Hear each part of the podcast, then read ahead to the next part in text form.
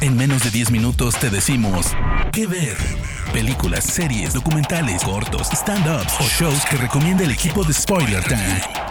¿Qué ver? Estamos hablando en este caso de la serie Vice Principles que está en la plataforma de HBO. Mi nombre es Fernando Malimovka y esta es mi recomendación semanal para el podcast que ver de spoilertran.com. Tomemos esto como una especie de continuará porque la semana que viene, en la próxima entrega mejor dicho, voy a tratar de este, Righteous Gemstones, que también es otra serie en la que está el gran comediante Danny McBride, a quien hemos tenido ya en 500.000 series y películas y que hacen un estilo de comedia, él sabe que actúa siempre de lo mismo, digamos, de una especie de, persona áspera, que cae más, ignorante, siempre es el mismo papel, pero seamos honestos, es uno de los mejores que lo hace y que nos lo presenta de alguna manera. Encima aquí está secundado, vamos a decir secundado, en realidad su socio, con quien está, eh, con quien compite por la, por la posición de director de una secundaria, no es otro que el actor Walton Goggins. Son dos vicedirectores de un, de un establecimiento secundario que una vez que se retira Bill Murray,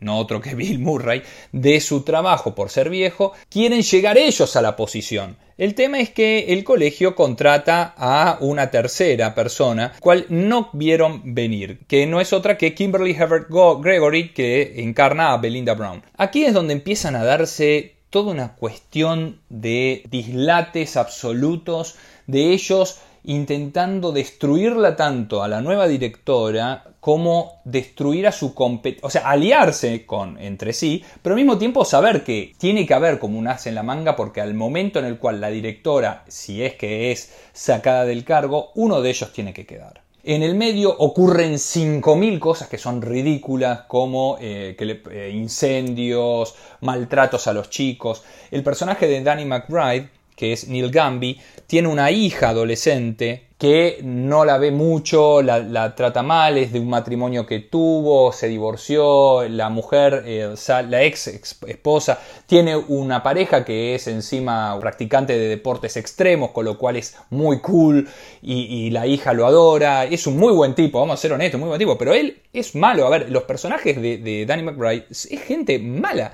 Walton Goggins a su vez ocupa el otro espectro de lo que podríamos decir del esnable o maldad. Es una persona borderline con lo que tiene que ver con estar en el closet. Tiene una esposa que es eh, oriental, que lo maltrata constantemente. Él es un dominado. Él grita, ella le grita. Es una, situación horrenda. Vive con la, con la suegra que entiende perfecto lo que dice, pero habla todo el tiempo en el idioma nativo. La casa es completamente diseñada a, a los fines orientales, disposiciones orientales. Y él en el colegio intenta bajar esa línea también, colisiona con Danny McBride, que es un típico redneck en el sentido de que no, es una piedra en bruto, y justamente no tiene ese refinamiento. A su vez, él, él aprovecha el enamoramiento que tiene alguna profesora con él y, cómo él la, maltrata, la manipula, cómo es su relación con él. Él es un, vicedirector más del lado no académico sino deportivo, entonces, ¿cómo, cómo lo ven los otros profesores? Porque no, no, no tiene el respeto de ellos. Los otros son académicos. Entonces él, siendo bruto y sabiendo que medio lo maltratan y lo discriminan, cómo él se ve involucrado en situaciones donde quiere ganarse el respeto y obviamente siempre todo le sale mal. En su cabeza uno ve los engranajes intentando cómo hago para llegar a este puesto de director.